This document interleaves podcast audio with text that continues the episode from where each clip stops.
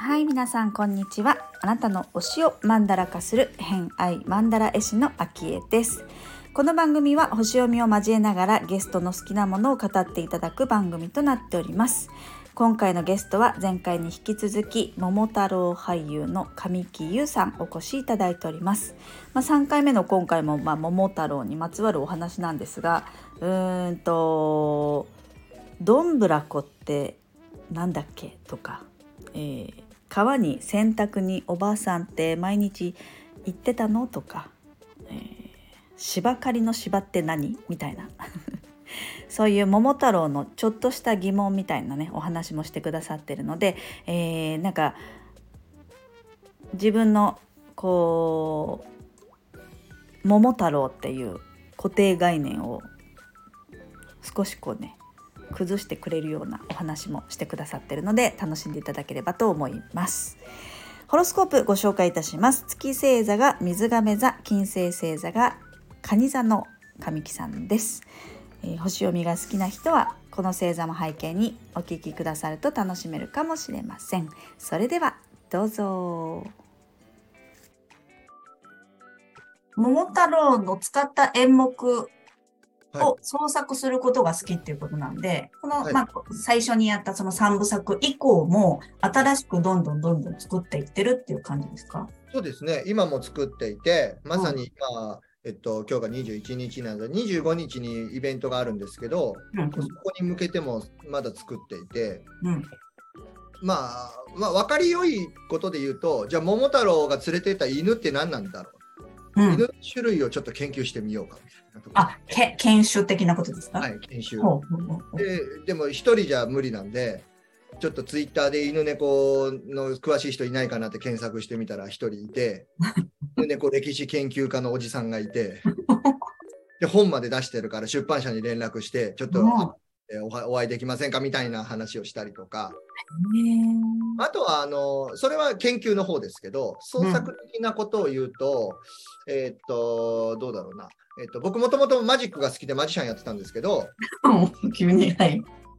マジックと桃太郎を掛け合わせた演目を作れないかなとか、ああ。いろいろな現象があると思うんですけど、うんその現象を桃太郎に掛け合わせることができないかなとか、現象っていうと、お起こることですあの。例えば人が急に消えるとか、うんうんうんうんカードが選ばれたカードが出てくるとかあるじゃないうん。それをなんか桃太郎の話の中に取り入れたりとか、あ、そのストーリーの中にじゃあマジックが入ってくるってことですね。そうですなね。るほどまあ例えばまあ予言マジックだったら、うん。じゃあ新しいお供を決めましょう、お客さん決めてくださいって言って、虎とライオンと、まあ、例えばカラスが出てきたとしたら、それが最初から予言されてるみたいなマジックとかを作ったりしてます。なるほど。じゃあもうあれですね、桃太郎が本当に題材というか、素材というか、テーマというか、そうですね。そういう、まあ、あの、まあ、変な言い方じゃないですけど、それ、桃太郎はそれだけのものであって、それをどうやっていろんなものとつなげて、はいはい。神木さんのオリジナルな世界観を作っていくかみたいなそうですね。感じはないんですね。面白い。結構謎が多くて、まあ最初にもちらっと言いましたけど、まあ、どんぶらこって何やねんと。えどんぶらこ？どんどんぶらこって何なんですどんぶらこって、まあ、水が流れてくる効果音なんですけど、かはい。でもその効果音をじゃあ人生で桃太郎以外で使うことありますかって考えたときに、うん。ないんですよ、ほぼほぼ。な使ったことないかもしれないですね。す。まあ、一寸法師でちょっと出てきたりとか、ああ。どんぶりコロコロで、まあ、うんどんぶりどんぶりこっていう言葉が出てくるんですけど、はい。どんぶりコロコロ、どんぶりこ。そうね。どんぶりこじゃないんですよね。はい。だそういうところでちらっと聞いてるけど、じゃあ人生で、いやー、昨日のあれはどんぶらこだよねって 絶対言わないわけですよ。確かに。でもそれが桃太郎の中では成立してるっていうこのおかしさ。うんうんうんうんうんだからそういうのを突っ込んでいくと意外とエンタメになって。うん。うん。おばあさんは川で洗濯してたけど、あれは毎日行ってたんですよとか。ある日突然桃を拾ったんです。でもね、ずーっと桃拾わなかったんですよ、皆さん。ずでも考えないじゃないですか。桃を拾わなかった時のおばあさんのこととか。ずーっと毎日川に洗濯に行ってたから桃に出会えたんですよ。だから皆さん毎日やりましょうとか。あだからそれはちょっと啓発的な話になる。あ、そうですね。なんか深い、深いような話にもできますね。いくらでも広がるんですよね。確かに。天才ですね。ええ桃太郎が素晴らしいっていう。なるほど。面白い。でも、もうそういうのはどんどん思いついちゃいますか？なんかやっぱり、でもそもそも気になるってことですよね。ストーリー、そのまま拾わずに。ですね。うんもうストーリー的にはあの掘り掘り出した感はあるんです全体的に。うん。それでもこの間あいやおじいさんの仕事ってなんだろう？みたいなのをちょっと思っちゃって。で山に芝刈りに行ってるおじいさんですけどあの芝って天然芝の芝刈りみたいなあの人工芝の芝刈りみたいなとかって想像すること多いんですけどあれ実は小枝を拾ってて、小枝？小枝あの、はい。枝を拾ってるのを芝刈りって言うんですけど、あ、そうなんですね。はいあの草草の草の芝じゃなくてうん。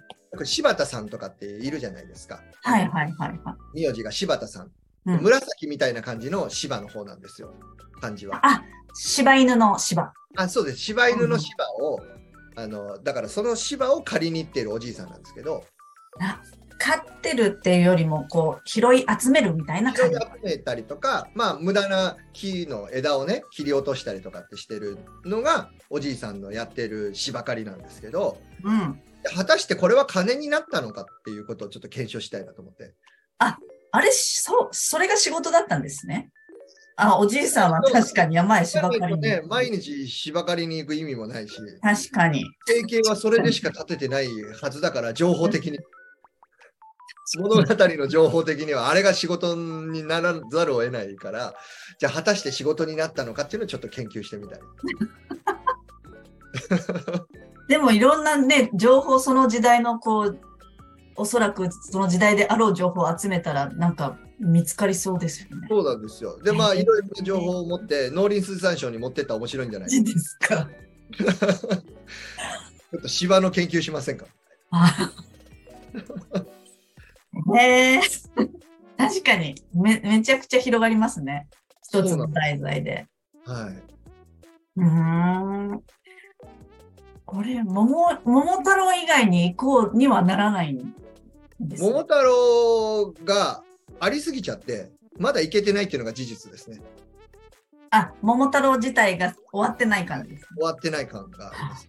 あとやっぱり他に行っちゃうとブレるっていうのもあって、うんうんうん。ほどの自信がないと、まあこれこれもやってりゃ、これもやってりゃみたいになっちゃうんで、そうすると、行っても三太郎ぐらいまで、桃太郎、金太郎、浦島太郎ぐらいまで、うんうんうんうんうん。童話まで広がっちゃうと結構なやつなんで、うんうんうん、手をつけない童話がありすぎちゃって、結構大変なことになると思うんで。ああ、うん。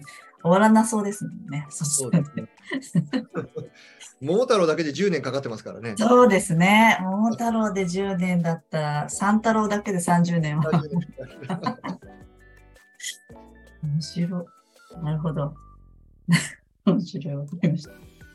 確かにね、なんか拾いどころがいっぱいありすぎて、じゃあその、今、まあ、ややられてる活動だったり演目だったりとかっていうのはいろんな角度から桃太郎をその研究したり分析したりしたものをいろいろこう詰め込んでるっていう感じなんですね。そうですね。うんあと、まあ、これを人生訓にしたいなとか思ったり、うん。の中で使えないかなっていうのを考えて、えーとまあ、企業さんでお話をできるようなスタイルにちょっと書き換えて、まあ、企業さんで今お話しさせていただいたりもしてるんですけど、うん。まあ、常識が、まあ、桃太郎はもう史上最強の固定概念っていう説明をよくするんですけど、それこそ桃が何なのか、犬猿記事って何なのかと、鬼ってそもそも何なのみたいな話をみんな知らずに受け入れてるんで、ちょっと一回考えましょうって、そういうこと。常識を壊していきましょうって、実はこうこうこういうことでって言ったら、うわー、そういうことか。うん。じゃあこれを仕事とかプライベートにか変換をして、常識って思ってることいっぱいありますよねって。なんでって考えないこといっぱいありますよねって、そういうことをちょっと一回考えてみて、もう一回新しい角度から、まあ、人生なり仕事なりを見つめ直すっていうきっかけにしていただけたらいいなみたいなちょっとありました。えー、面白い。確かに誰もが知ってるストーリーですもんね、日本人なら。はい、そうなんですそれそれをなんか視点を変えるっていうこと自体考えたことなかったかもしれないですよ。うん聞くまで。はい。面白い。ありがとうございます。はいや、こちらこそありがとうございます。北海道でやりましょう、公演。じゃあぜひぜひぜひぜひやりましょう。面白いですね。なるほど。わかりました。ちょっとじゃあ、桃太郎の話たっぷり聞かせていただいたんですが、はいはい。はい。ちょっとここで、えーそろそろ。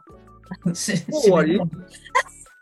早いですよね。もう終わりですか？もう、もうそろそろっていう感じ、もう話、ちょっと話、これを話しておきたいありますか？いや、もう延々話してます。確かに延々話せそうだし、延々聞けそうな内容なので、あの、はあのじゃあもう、あの、1ヶ月連続ゲストということで、あと3倍話してもいいですか？あの、あの定期、準レギュラーみたいな感じで、定期ゲストで今日、さんの回ですね。な んか、あの、発信もされてるんですか？その、桃太郎自体の。えー、そんなにしてないですね。自分のその講演はもちろんずっとやってますけど、うんうんいわゆる YouTube とかはやってないし、あのなるほど。はい。やっぱりライブが生ものだと思ってるところもあるんで、ああ、確かにその場のね、感じがありますね。なるほど。細々とやってますよ。YouTube も Twitter もうん TikTok もうん。やってます。細々と。あの、ホームページ少し拝見して、ホームページの中でも、こう動画というか、その舞台の、えー様子だとかっていうのは見れましたよね。はい、そうですね。うんうんうん。わかります。で、えっと、一応、偏愛マンダラジオ、このラジオの中では、次のこう推しの方をご紹介するみたいな流れにはなるんですけれども、それはちょっと今回は、えっと、まあ、そのうちに次の方が来るか来ないかみたいな感じになると思うので、はい、あの紹介させていただきたいと思ってますが、昭恵さん、どんな方がいいですか？どんな方、えーやっぱりなんかこう、神木さんのように、こだわりが強い、まあ、偏愛がある方がいいですよね。恋愛がそういう人ばっかりな気がします。周りの方。僕の周りですよね。はい。はい、そうですね。。やっぱり多いですか？多いですね。変な人ばっかりですね。ああ、みんな自分が普通だと思っている変な人ばっかりが多いですね。そうですよね。でも、た 多分かなり変わってるなっていう方ですね、きっとね。わかりました。ちょっと、あの、候補あげます。はい。こんな感じの雑談だけの番組なので、あの、好きなように、多分ね、偏愛が強い方って、一語り出すともうすごいずっと喋ってくださるので、私は楽なんですけど、そう、でも知らない世界、なんかそのもの、一つのものだ、まあいろいろたくさん好きだっていう人もいらっしゃるんですけど、まあ、神木さんみたいに今回桃太郎だけの話を基本的に中心に話してくださると、やっぱり深いですよね。そんな見方があったのかって、なんか軽くこう触り程度に表面さらっと触れる程度の、えーものでしかないものが、そんな視点から見れるっていうワクワク感とか、まあ、そういうのを、そういう方々方々からは感じるので、ワクワクさせてくれる人をぜひ。じゃあ次、僕が鬼と節分について語ります。次のご紹介する方はですね、推しの人は神木優みたいな感じになってます、そうそうですね。次の紹介僕ですみたいな。僕ですよすいません、次週も。わかりちょっと考えます。あわかりまました、よろしくお願いします。はい。すではですね、えっ、と、最後にこう、次の、今されてる活動の、えー何かイベントがあるとか告知があればお伺いしているんですけれども、何かありますでしょうか？はい。と6月の25日、私、あの6月21が誕生日なんですけれども、えー40歳からバースデーライブというものを始めましてですね、それが25日に42歳バースデーライブというものを開催することになりました。えーあと、毎月一応公演をできるように頑張ってまして、まあ、たまに2ヶ月に1回とかになってしまいますけど、まあ、毎月公演をできるような、も桃太郎公演ですけども、そういうことができるような、えー体制をとってますので、えー詳しくはホームページ等を見ていただければと思います。はい。じゃあ、直近は25日、そうです。ね。はい。結構ね、やりますよ。10演目ぐらいやりますけど、うん。津軽三味線して、マジックして、三味線？踊三味線もやるんですか？三味線もやります。何でもやるんです、一人でやるのは。出演者は神木さんだけなんです基本一人で、とうんゲストにあの森森和也さんというえー方を呼んで2人で漫才をやるコーナーはありますけど 基本2時間のイベントで1時間半以上は1人でやってます。ええすごいですね。あと隠し芸的に去年は傘回しをしたんですけど今年はまた違う隠し芸をやろうかな。それはあれですか、バースデーライブに合わせて何かこう、まあ、自分に仕込むというか、ですです。そうです身につけるってことですね。はいはい、そうです。じゃあできること毎年増えちゃいますね。そうなんですよ。毎年増えてます。ただ芸になるのかどうかは置いといてですよ。うんうんうんうん。それのプロがいらっしゃいますから、うん。まあでも、ある程度できるようにまでは頑張りますけど、すすごいですね。苦手なことはないんですか？苦手なことはいっぱいありますよ。片付け片付けが全くできない。なるほど。すごい双子座っぽいですよね。なんかなん、か。こういろんなことを、それこそそのね、えっ、と、三味線もそうだし、まあマジックもそうだし、はいえっ、と、傘、傘回し？はい。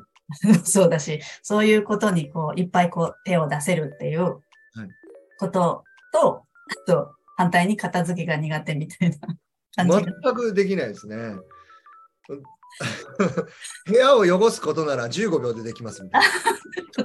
得意ですね。得意にされてますね。片付けに1日かかるみたいな。面白い。そうなんですね。でも分かりやすいですね。すごくあの、きっと性格が分かりやすいかと思います。いや、でもその好奇心の多さとか、あの、体結構じゃあ動かす、動かしてやるっていうことが好きなんですね。そうですねう。んうん。まあそうですよね。舞台に立つってやっぱりこう大きく見せないといけないから、体をね、動かしますよね。はい。確かに。そうすると健康第一ですね、やっぱね。はい。はい。わかりました。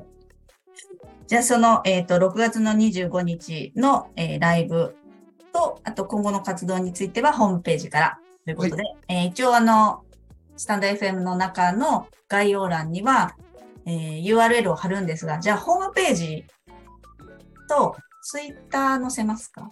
あ、そうですね。ありがとインうございスタグラムとかもありま。ます。ツイッター、ツイッターがいいですね。ツイッターがいいですか、いじゃあ、ツイッターとホームページを、えー貼っておきますので、えー気になる方はそこからチェックして、えー、ツイッターの方も次のえー最新情報が多分流れると思いますので、そちでらフォロワーが1万人も増えちゃう。そういうこと。でも私は基本的には、えっ、と、インスタグラム勢なんですよ。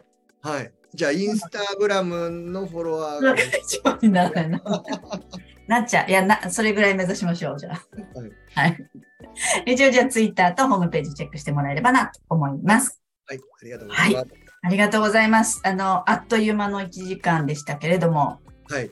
はい。あの、また、モタロのお話を聞ければ嬉しいです。はい。こちらこそ。はい はい。今日はご出演いただきありがとうございましたこち。らこそありがとうございました。皆様、はい日をお過ごしください。はい、ありがとうございます。ではでは失礼いたします。はい、ということで今回の偏愛マンダラジオいかがだったでしょうか？